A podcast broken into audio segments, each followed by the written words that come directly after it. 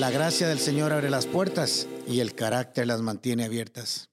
Como ya les he contado, este mes estamos celebrando el décimo aniversario de haber estrenado nuestro auditorio. Tengo muchos testimonios de provisiones milagrosas que el Señor hizo para que este proyecto fuera una realidad. Ya les he contado algunas, hoy les voy a contar otra.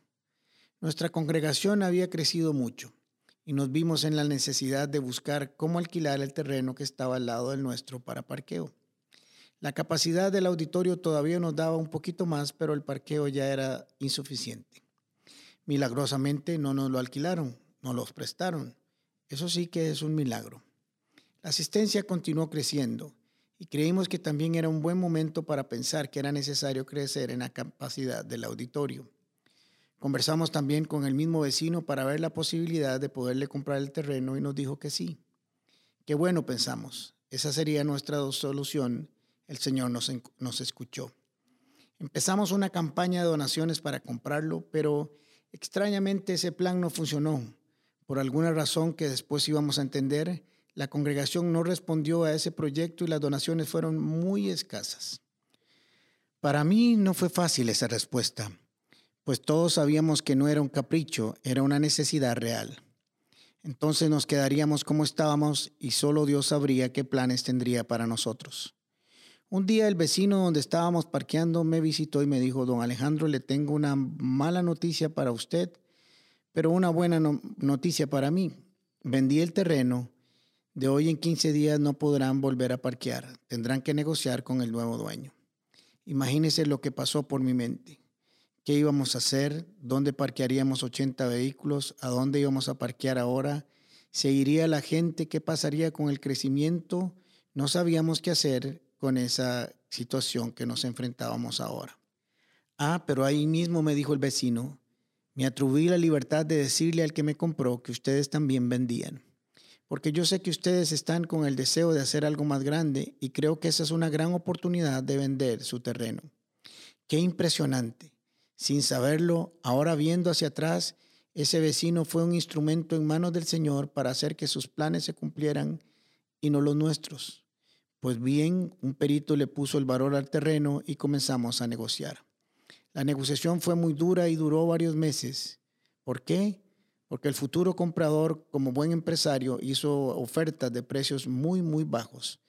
Pero mi posición era que esa propiedad era del Señor y no mía. Así que yo no podía negociar ni un solo dólar menos porque Dios no me había autorizado a rebajar el dinero que era de Él. Y el interesado nos dijo, pues no, no voy a comprar, no puede ser que no me rebajen un solo dólar. Esto nunca lo he visto en mi vida. Y le dije, pues lamentablemente no podemos venderle y las cosas quedaron así. Ustedes no se imaginan lo que yo sentí, porque había soñado y había visualizado cómo se vería el próximo auditorio y de pronto todo se cayó. ¿Qué pasaría con el futuro crecimiento de la Comu? Solo Dios lo sabría. Pues ahí estoy viendo toda esta situación un poco confundido porque no entendía lo que estaba pasando. Mi mente estaba puesta en la fracasada negociación y en el futuro de la Comu. No estaba entendiendo algunas cosas. Un sábado estaba preparando la enseñanza del domingo. Preparaba una y otra y otra enseñanza y no sentía que ninguna realmente me llegara al corazón, como sucede algunas veces con nosotros los predicadores. Así que me tomé un tiempo para descansar mentalmente y me puse a ver en YouTube cómo otras congregaciones estaban construyendo sus nuevos auditorios y los avances en la construcción de los mismos. Eran como las doce medianoche y en eso levanté mi cabeza al cielo y le dije, Señor, no fue una oración, más bien fue una conversación que tuve con Él. Y le dije así, lástima que no pudimos negociar esa venta porque a mí me hubiera gustado, Señor, haberte hecho un lindo auditorio, bonito, moderno, y que sirviera para darte la gloria y testimonio a este país. Me quedé un momento en silencio cuando de pronto escuché una voz que me dijo, ya saben, no es una voz como la que usted está oyendo, es algo que se oye en lo profundo del corazón, es una voz interna que me dijo, no te preocupes, lo vas a ver, te aseguro que lo vas a ver. Abrí mis ojos un poco asustado y empecé a preparar el sermón que estaba listando desde muy temprano en la mañana y lo que no había podido hacer en todo un día lo hice en 15 minutos y listo, acostarme. Pues bien, di mi enseñanza el domingo en la mañana y los lunes son mi día libre. Esos días no voy a la oficina. Pero ese lunes específicamente me llamó mi secretaria y me dice, don Alejandro, aquí está el representante del señor que quiere comprar el terreno. Y me dice que le urge hablar con usted y que no puede esperar. Bueno, le dije, ya hoy, deme un chancecito. Llegué a mi oficina, le, dice, le dije, pase, y no se había ni sentado y me dice, dice mi jefe, que le compra, pero ya, de una sola vez que no va a negociar más y que le paga exactamente el precio que ustedes establecieron desde el principio. Yo me quedé frío. Wow, dije, ¿qué pasó? Qué impresionante.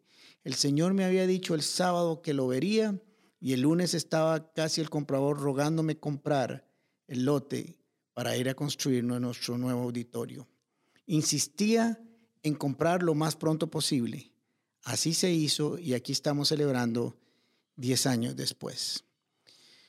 Con esta historia pude entender muchas cosas, entre ellas que los tiempos y los planes del Señor son diferentes a los nuestros. Esto me recordó lo que dice las escrituras en Isaías. Así dice el Señor, mis pensamientos no son como los de ustedes, y mi manera de actuar, así como mis caminos, no son como los suyos. Mis caminos y mis pensamientos son más altos que los de ustedes. Mientras yo pensaba que todo se había acabado, que mis planes se habían destruido, los planes del Señor seguían activos por sus caminos y no por los míos. El Señor estaba tocando el corazón del comprador para pagarnos el precio exacto que le habíamos solicitado. Y esto también me recordó lo que nos dice Proverbios 21. El corazón del rey es como un río en las manos del Señor. Él lo dirige a donde Él quiere y sigue los planes divinos.